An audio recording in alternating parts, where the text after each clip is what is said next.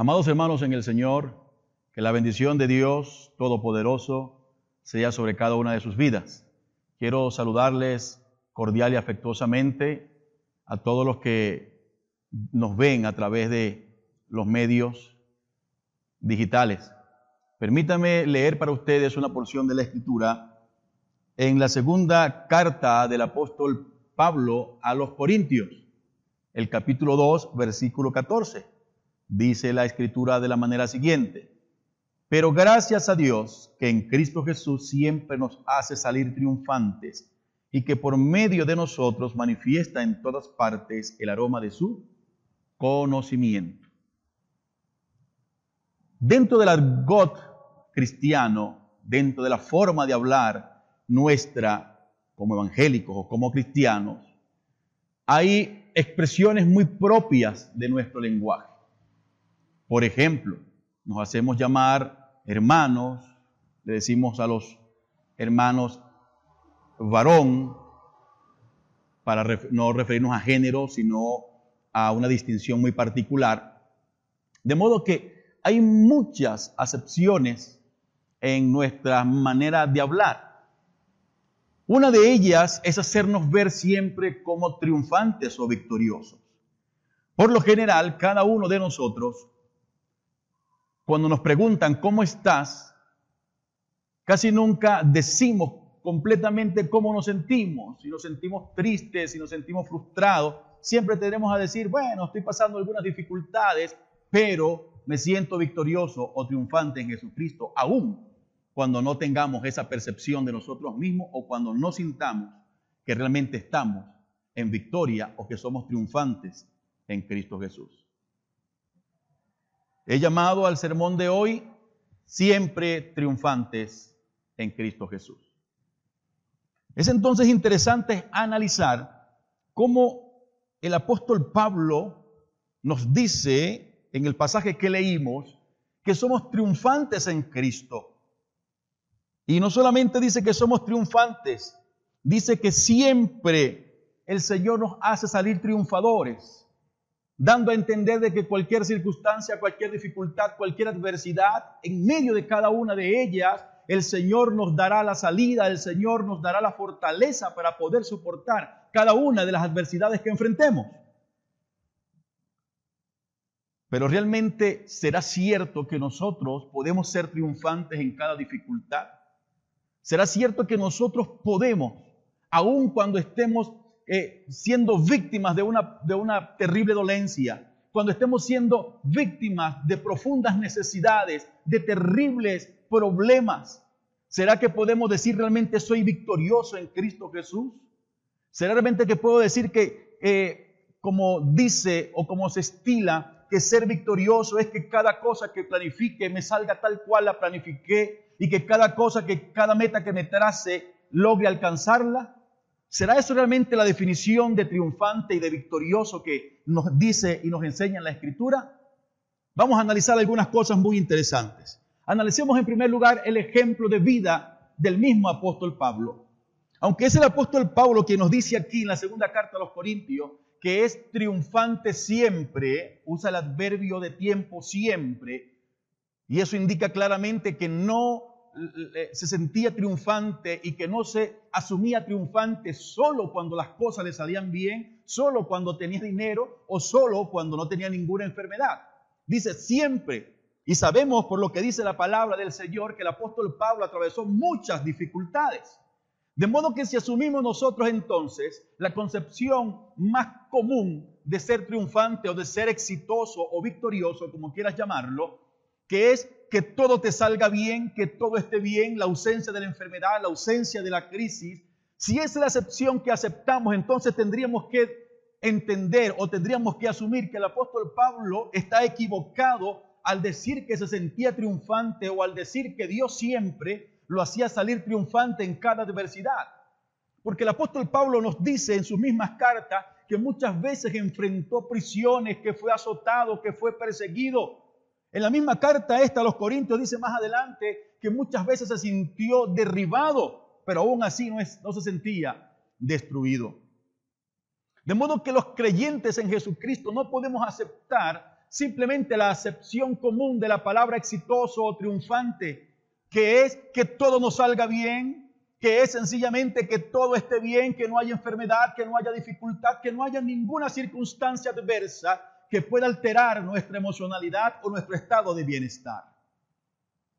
De modo que cuando la palabra del Señor nos dice entonces que somos triunfantes en Cristo y en la carta a los romanos el apóstol Pablo dice que somos más que vencedores.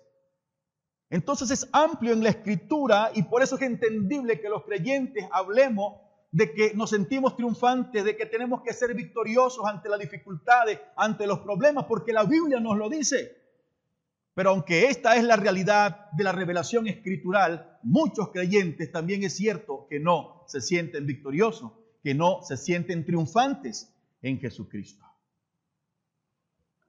Nosotros leemos unos versículos antes en el capítulo 2 y dice que el apóstol Pablo estaba muy intranquilo, estoy leyendo en la versión Reina Valera contemporánea, porque no había encontrado allí a su hermano Tito nos da a entender entonces la escritura que Pablo tenía un plan, que Pablo tenía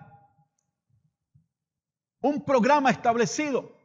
Y dentro de ese programa establecido esperaba encontrarse con Tito. No sabemos cuál era el propósito de ese encuentro. Solo sabemos lo que el Espíritu Santo nos dice por la pluma de Pablo, que Pablo estaba muy intranquilo. La versión Reina Valera 1960 dice que Pablo no tuvo reposo en su espíritu.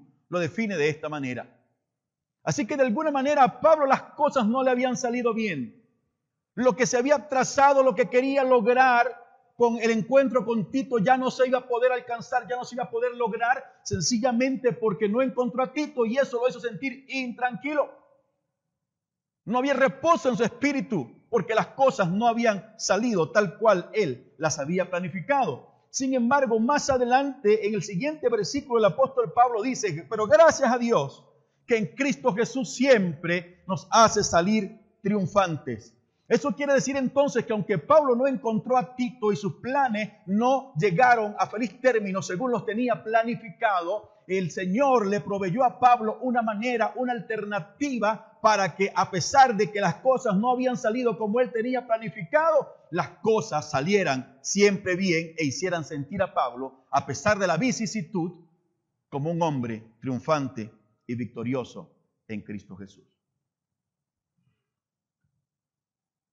Algunos teólogos dicen que estamos viviendo en tiempos del reino de Dios, que fuimos llamados a vivir bajo la gracia, bajo las bendiciones del reino, porque Cristo dijo que el reino de los cielos se había acercado, de manera que no puede haber ninguna dificultad en el creyente, ni ninguna necesidad, económica ni ningún tipo de problema de salud, porque eso no corresponde al reino de Dios.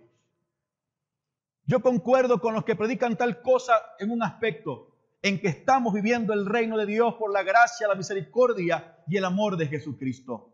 Pero es incongruente en la enseñanza de la palabra del Señor que se diga que los cristianos no hemos de atravesar momentos de dificultad circunstancias que agobien nuestro corazón, circunstancias que nos preocupen y que en algún momento nos hagan estar desestabilizados emocionalmente. Jesucristo dijo, en el mundo tendréis aflicción, pero confiad, yo he vencido al mundo.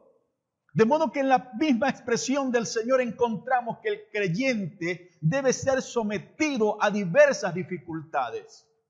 Dice la escritura también en el libro de Hechos que es necesario que a través de muchas, no bendiciones, es necesario que a través de muchas, no alegrías, éxitos y triunfos, sino de muchas tribulaciones, entremos en el reino de los cielos. Pero, ¿cómo es entonces que la Biblia nos dice que somos siempre triunfantes y también nos dice que no siempre las cosas nos van a salir como queremos que nos salgan? que no siempre los, nuestros planes van a tener un feliz término, que nuestras metas a veces no las vamos a alcanzar tan fácilmente y tan rápidamente como creíamos que la íbamos a lograr. Parece esto una paradoja en esencia. Sin embargo, cuando estudiamos la palabra del Señor, encontramos tres características que todo cristiano debe tener presente. No solo conocer, sino tener presente en su vida para poder definirse como un cristiano verdaderamente triunfante y exitoso. No encontramos en la escritura que ni los grandes hombres de Dios en el Antiguo Testamento, los patriarcas, los profetas, a pesar de que vieron la manifestación del poder de Dios y de que vieron que la gloria del Señor manifestada, no podemos decir que ninguno de ellos tuvo momento de dificultad. Elías se sintió tan deprimido que quiso que Dios le quitara la vida. Atravesó un momento de dificultad. Muchos de los profetas fueron perseguidos, fueron puestos en prisiones, contratos injustos. Así que vivieron también momentos de dificultad. Los apóstoles, luego de la ascensión de Jesucristo, vivieron momentos muy difíciles también. De modo que encontramos que todos estos hombres cumplieron el plan de Dios para con sus vidas, cumplieron la voluntad de Dios, vivieron para Dios, agradecidos de Dios, sintiéndose triunfantes y todos ellos, muchas veces sus planes no fueron alcanzados como ellos querían alcanzarlos. Fueron estorbados, fueron perseguidos, tuvieron necesidades. El mismo apóstol Pablo dijo, he aprendido a contentarme, a sentirme bien, a estar tranquilo cualquiera sea mi situación. De modo entonces que es clara la revelación escritural cuando nos dice que los creyentes a causa de nuestra humanidad y por estar en este mundo, en esta tierra, tengamos que ser sometidos a diversas pruebas, a diversas tribulaciones, a adversidades de cualquier índole. Pero también es cierto que nos llama la escritura a ser victoriosos por encima de esas dificultades, de esas vicisitudes, de esas adversidades. Pero a razón de qué nos dice la escritura, tenemos que ser victoriosos. Es porque cuando analizamos la escritura encontramos que Dios desea en usted y en mí como creyentes, como discípulos de Cristo, que forjemos nuestro carácter de tal manera que podamos manifestar no un conocimiento de la palabra de Dios, no un conocimiento teórico me refiero, no un conocimiento memorístico, sino que eso que conocemos, que es claro en nuestra mente y que podemos reproducir tranquilamente, no solo podamos expresarlo de manera verbal, sino que se reproduzca en una conducta, en un estilo de vida. Eso es lo que el Señor quiere. Ahora, encuentro en la Escritura tres características que deben ser desarrolladas, tres aspectos de la vida del cristiano que tienen que ser desarrollados para que éste pueda decir, a pesar de que esté en tribulaciones, que aún así es victorioso, que a pesar de que los planes no le salgan como están planificados, como está planeado, que a pesar de que las cosas no se consigan tan rápido como quisiera, pueda decir, estoy contento y me siento triunfante en Cristo Jesús y pueda dar gracias a Dios por sentirse de esa manera encuentro en la escritura que el creyente debe tener una absoluta y profunda confianza en Dios en primer lugar. No se trata de decir yo creo en Dios, yo confío en Dios, solo de una manera rutinaria, solo como parte del bagaje intelectual y cultural que tenemos. Se trata de que podamos mostrar a través de nuestra conducta diaria, en medio de la bonanza, en medio de la prosperidad y de vientos favorables, podamos estar agradecidos y confiados en Dios, pero también en la profunda, en el profundo dolor, en la tristeza, en la necesidad de la enfermedad, también poder confiar en Dios.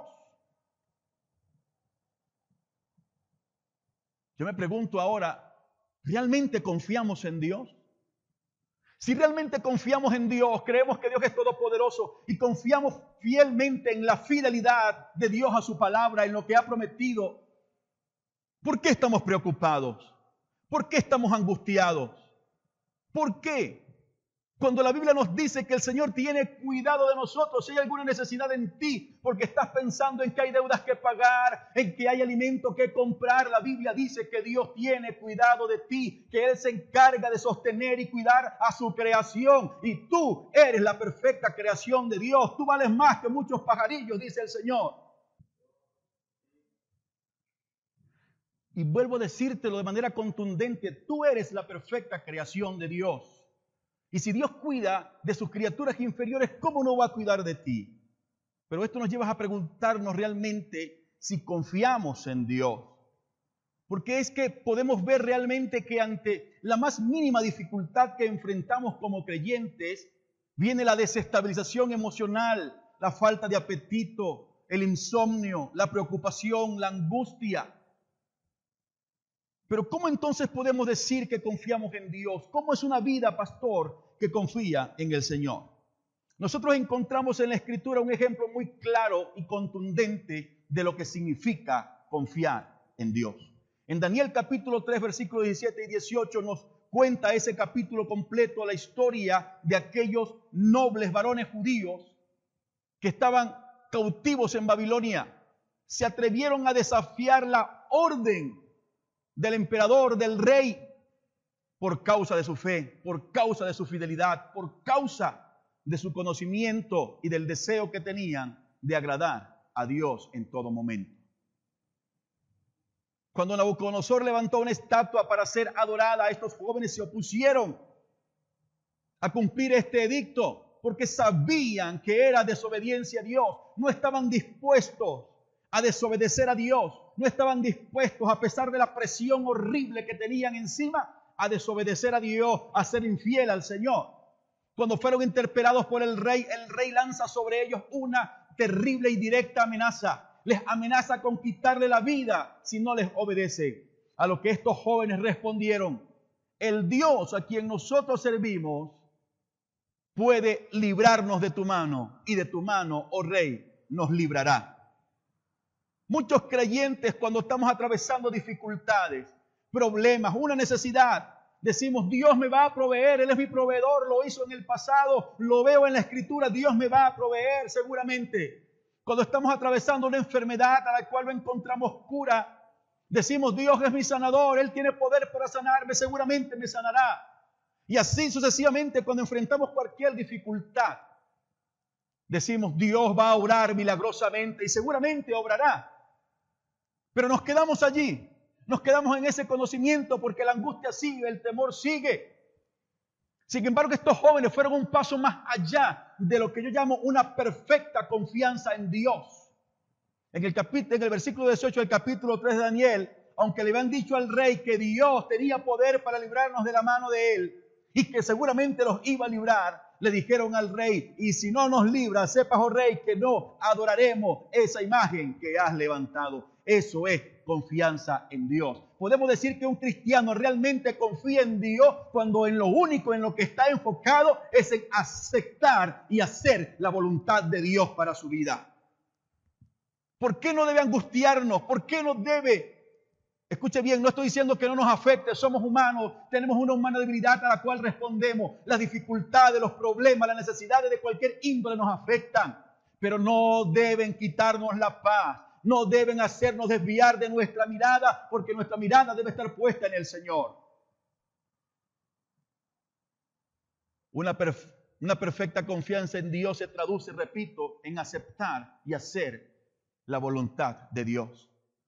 Cuando yo establezco un plan y no me están yendo las cosas como las planifiqué, debo quizás entender de que Dios tiene otro plan para conmigo y debo aceptar la voluntad de Dios y estar agradecido porque el Dios que me ama está corrigiendo mi rumbo, el Dios que me ama me está procesando, el Dios que me ama está trabajando conmigo, el Dios que me ama está llevándome hasta cumplir su propósito. Por eso, cuando confiamos en Dios, ese es el primer elemento a considerar de que realmente estamos viviendo una vida de triunfo y una vida victoriosa en Cristo Jesús. El segundo elemento que encontramos en la Escritura y que debe todo creyente considerar a la hora de decirse triunfante en Jesucristo, victorioso en Cristo, es una vida llena de gozo.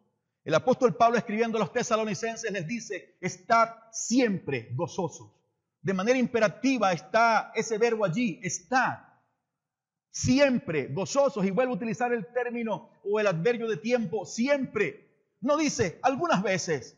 No hace aclaratorias ni excepciones el escritor allí. No dice, eh, eh, siéntete gozoso cuando tengas mucho dinero. Siéntete gozoso cuando tengas dinero suficiente para comprar lo que quieras, lo que te apetezca, lo que, lo que te, en, lo que te encapriches.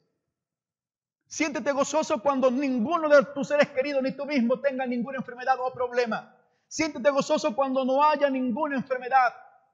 No, dice, estad siempre gozoso. Y sabemos claramente que todos los creyentes somos sometidos a diversas pruebas. Entonces podemos entender que el Espíritu Santo lo que está diciendo, que en medio de la dificultad, en medio de la necesidad, en medio del problema, en medio del dolor físico a causa de la enfermedad, debemos estar gozosos. ¿Sabes por qué? Porque el gozo del creyente no es circunstancial, no es una alegría efímera basada en la circunstancia. El gozo del creyente depende estrictamente de su comunión con Dios, de que el Espíritu Santo habite dentro de él. Y tengo para ti una buena noticia. La Biblia dice que tú eres templo y morada del Espíritu Santo de Dios. Y si el Espíritu Santo está en ti, el Espíritu Santo te guiará, te fortalecerá, te consolará en medio de cada dificultad. Por eso tu gozo nunca debe menguar.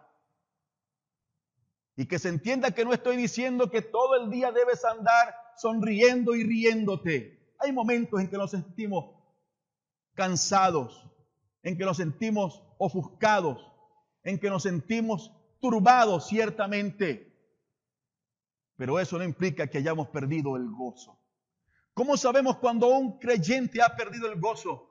Porque inmediatamente lo manifiesta en su estado de ánimo. Cuando un creyente está gozoso, pese a las dificultades, pese a las necesidades, pese a los problemas, su estado de ánimo no decae. Le quiere seguir sirviendo al Señor, quiere seguir orando y es cuando más ora inclusive. Quiere seguir predicando, quiere seguir testificando, quiere seguir congregándose, quiere seguir cumpliendo sus deberes cristianos, porque aunque está afectado emocionalmente por su humana debilidad, en su corazón hay una profunda confianza en Dios y la presencia gloriosa y poderosa del Espíritu Santo en su vida le hace sentir gozoso, aunque no esté sonriendo, aunque no esté a carcajadas todo el día. Eso es realmente estar gozoso. En el libro de Hechos, el capítulo 16, encontramos una narración que Lucas nos hace de una experiencia de Pablo y Silas. Dice la escritura que Pablo y Silas, por estar predicando el Evangelio, escucha bien, no estaban en actos criminales, no estaban haciendo nada indebido. Por el simple hecho de predicar el Evangelio, de testificar de Cristo, estaban siendo tratadas. Recuerden ustedes que en aquel entonces ser cristiano era un acto casi criminal. Y dice la Biblia que después que fueron azotados, Flavio Josefo, un historiador romano contemporáneo a Jesucristo, en alguno de sus escritos menciona cómo hacían los romanos para azotar. En algunas ocasiones golpeaban algunas veces con una especie de vara la espalda de quienes iban a azotar. Y luego agarraban un látigo que por lo general tenía tres puntas y en las puntas tenían pedazos de metal, de modo que cuando el látigo golpeaba la espalda de los reos, sajaba, hacía una herida contusa, terrible. Pero además de eso, dice la Biblia, de que fueron azotados, dice que fueron puestos en la cárcel de más adentro, eso quiere decir en la mazmorra más oscura, más húmeda, más insalubre, con mal olor. No habían derechos humanos en aquel entonces que abogaran por el estado y salud y bienestar de los, de los reos. No habían servicios sanitarios correctos, así que usted se puede imaginar el estado de aquella cárcel de más adentro donde pusieron a Pablo y a Silas. Y además de eso dice que pusieron sus pies en el cepo. Había una variante romana del cepo que utilizaban para profundizar, para agudizar el sufrimiento de los presos. Como antes habían azotado y sajado su espalda con los látigos, ponían sus pies en una especie de artefacto de madera, de manera que tenían que recostarse en el suelo y poner sus pies pegados a la pared en el cepo. Pero donde iban a recostar la espalda que estaba abierta, lacerada por los latigazos recibidos, utilizaban sustancias urticarias para causar mayor dolor. Así que muy probablemente Pablo y Sila tenían la espalda lacerada, abierta, supurando sangre. Así que muy probablemente tenían el cuerpo muy adolorido. Así que estaban en una mazmorra hedionda, húmeda, insalubre, oscura. Y además de eso, los pusieron en una posición nada cómoda para descansar. y aprovechando las heridas que tenían en la espalda, pusieron una sustancia para agudizar su dolor. Pero dice la Biblia que Pablo y Silas no estaban ni llorando, ni estaban peleando con Dios, ni estaban quejándose de la circunstancia, ni estaban haciendo nada que no fuera cantarle al Señor, agradecido del Señor. Quizás no se sentían bien físicamente, quizás no sentían muchas ganas de seguir Quizás no sentían mucho deseo de muchas cosas en ese momento porque estaban muy afectados físicamente. Pero dice la Biblia que dijeron, vamos a cantar al Señor. Eso indica claramente que tenían todavía, a pesar de la vicisitud y de la terrible adversidad que estaban viviendo, tenían un ánimo pronto, tenían el ánimo en alto para servir al Señor, para seguir glorificando al Señor. Sí, tú dices que tienes gozo, tu ánimo no puede estar menoscabado. Si tú tienes el gozo del Señor, el deseo de predicar, de orar, de servir, de congregarte, de trabajar por el Señor, debe permanecer intacto, debe permanecer firme. Creo que ninguno cristiano en esta época, en esta ciudad de San Cristóbal, acá en Venezuela, ha vivido una circunstancia como la que vivió Pablo. Vivimos otro tipo de vicisitudes y de adversidades. Y créame que creo, pienso que son muy pequeñas, muy pocas en intensidad comparadas con las que vieron Pablo y Silas en aquel momento que nos narra Lucas en el libro de Hechos. Y aún así nos quejamos, aún así lloramos, aún así peleamos con Dios. Nuestro ánimo decae. Quiero hacerles un llamado para que mantengamos nuestro ánimo en alto. No importa lo que estés viviendo, confía en Dios para que tu gozo se mantenga. Confía en Dios y da lugar en tu vida al Espíritu Santo que habita en ti para que te consuele, para que te fortalezca en medio de las dificultades y tu ánimo se mantenga y puedas mantener gozo. No importa que no entiendas lo que Dios está haciendo, no preguntes por qué, acepta la voluntad de Dios y da gracias a Dios por lo que te está pasando, porque Dios te sacará de ese lugar donde estás. Así que que no decaiga nunca tu ánimo. Por último,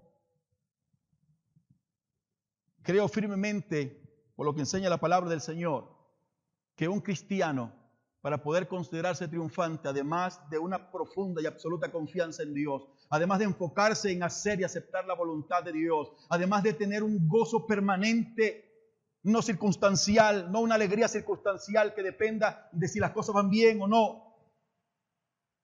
Además de eso, el creyente debe tener una integridad inquebrantable.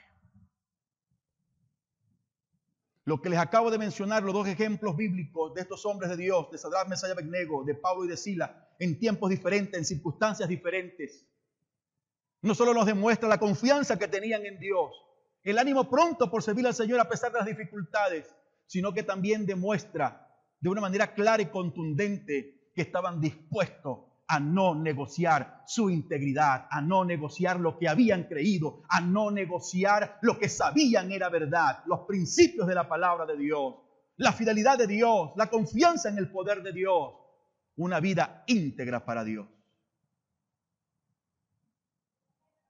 Cuando Job comenzó a atravesar las vicisitudes y se había completado su pérdida, lo último que cuestionó su mujer fue su integridad. La versión Reina Valera dice, aún retienes tu integridad, dice que aquella mujer le refirió. Aún retienes tu integridad, aún le vas a seguir sirviendo a Dios, aún vas a seguir dándole gracias a Dios, aún vas a seguir confiando en Dios. Mira cómo te tiene ese Dios en quien confías, mira cómo lo que te está permitiendo pasar es Dios en quien confías. Aún vas a retener la integridad para con Él. Y le dijo, maldice a Dios y muérete ya. Abandona esa fe, abandona esa confianza, abandona ese conocimiento que tienes de Dios. Pero Job se mantuvo siempre firme. Y en medio de la más terrible crisis, en una oportunidad, dijo, mi redentor vive y me levantará del el polvo.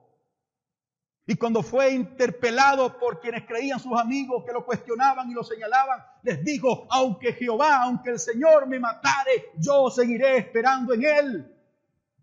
Integridad. Hoy en día, a través de las difíciles circunstancias que vivimos en el mundo, particularmente en Venezuela, muchos creyentes son soliviantados sus ánimos. El enemigo trata de ganar batalla de terreno, en la batalla espiritual en su mente, para decirle, mira, quizás Dios quiere que hagas algo ilegal para solventar esa necesidad que tienes. Se ha abierto una puerta. Es algo que, que tú sabes que todo el mundo lo hace. Y nos vemos tentados a resquebrajar nuestra integridad en aras de satisfacer una necesidad económica. Queremos ayudar a Dios, como digo siempre. Muchos creyentes en medio de las terribles dificultades que tienen no acuden a Dios. No acuden a las autoridades espirituales. Acuden al licor. Acuden al vicio. Acuden al distanciamiento. No solo social, sino el distanciamiento espiritual con Dios. Porque perdieron la confianza, porque eh, se les fue el gozo.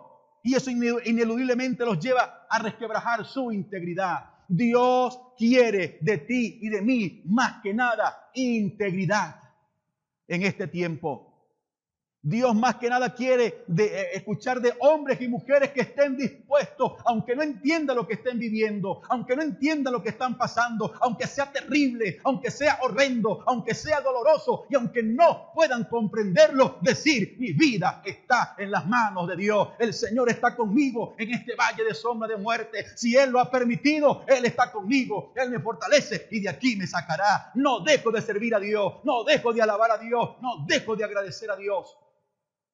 Eso es integridad. Que Dios está demandando para esta generación hombres y mujeres de tal integridad que puedan transformar el mundo.